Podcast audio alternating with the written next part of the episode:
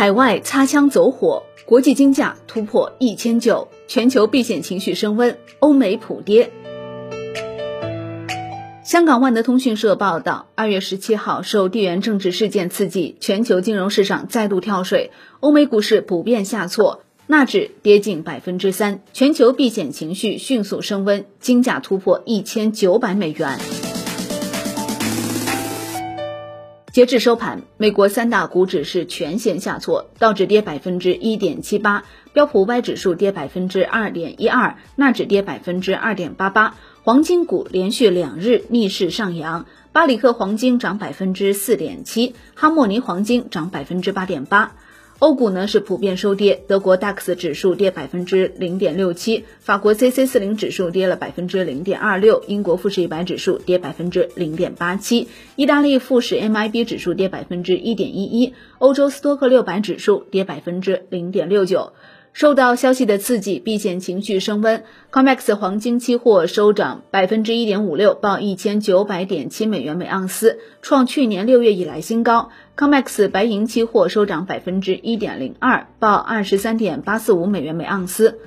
地缘风险引发对美国国债的买盘。二月十七号，美债收益率全线走低，两年期美债收益率跌五点四个基点，报百分之一点四七九；三年期美债收益率跌六点三个基点，报百分之一点七零二；五年期美债收益率跌七点七个基点，报百分之一点八四七；而十年期的美债收益率呢是跌七点六个基点，报百分之一点九六八；三十年期美债收益率跌五点二个基点，报百分之二点二九七。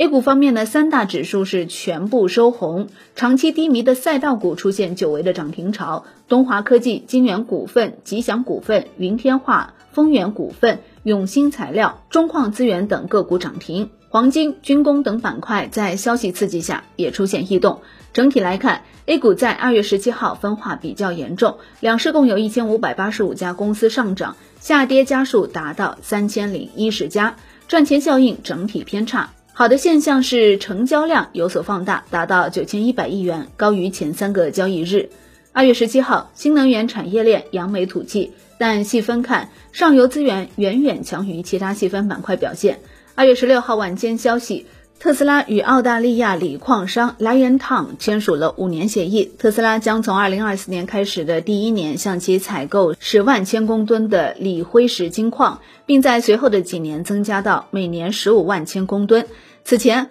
韩国 LG 新能源也与 Liontown 签订了五年期基本承购协议。国际上主要的新能源车玩家在最上游资源端的争夺已经拉开序幕。国内方面，二月十七号，碳酸锂电子盘成交价涨破四十七万每吨。二零二一年九月中旬以来，A 股锂矿股与锂矿价格表现出背离，同期的外盘锂矿股维持涨势。华西证券对此评论称，作为未来很长一段时间电动车蓬勃发展所必须的上游原材料，各国纷纷将锂资源调为国家战略资源。这意味着海外收购不仅受此前的地缘政治影响，还将受到各国未来产业发展顾虑影响。海外锂资源收购变得比之前困难，同时也影响着全球中短期锂资源产量释放速度。锂盐价格或将至少维持两年高位，才能激励及加速全球资源开发进程。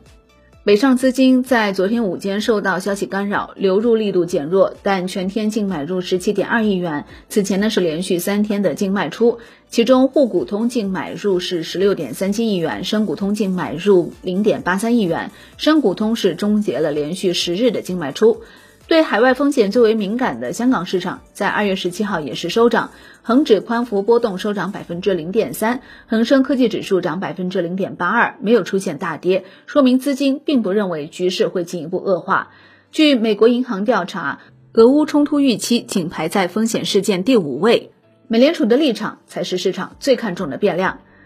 那最担心的风险又是什么呢？信达期货研报表示，最近几日地缘政治事件升级的消息再度引发市场担忧，但考虑过去的经验，此类事件对 A 股以及美股等影响均有限，因此当下市场交易的逻辑不会发生明显改变。投资者更需要关注的仍然是美联储的加息问题。一月 FOMC 会议纪要公布，没有更多新的鹰派信息线索，但市场对美联储的加息预期也没有因此改变。国泰君安对此点评称，一月 FOMC 会议纪要乏善可陈，市场鹰派的预期产生的心理落差，带来了大类资产鸽派的反应。但市场对年内加息超过六次的预期并未松动。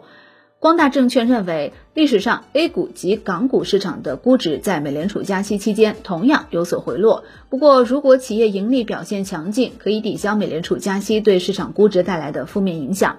美债实际收益率变化对于市场估值的影响更加明显。美债实际收益率的上行对 A 股和港股的汽车、食品饮料、新能源、医药等行业估值的负面冲击较大。而风格上，大市值公司及外资持股占比较高的公司对美债收益率变化的敏感性更高。深港证券评论称，市场短期波动需要等待三月议息会议最终落地，同时局部对抗升级也将给全球权益市场带来持续震荡。A 股一季度继续保持震荡可能性大增，短期仍以银行、地产、建材等保守板块为防御，而中长期布局新能源、消费电子、半导体、国防军工等“十四五”规划新兴经济赛道。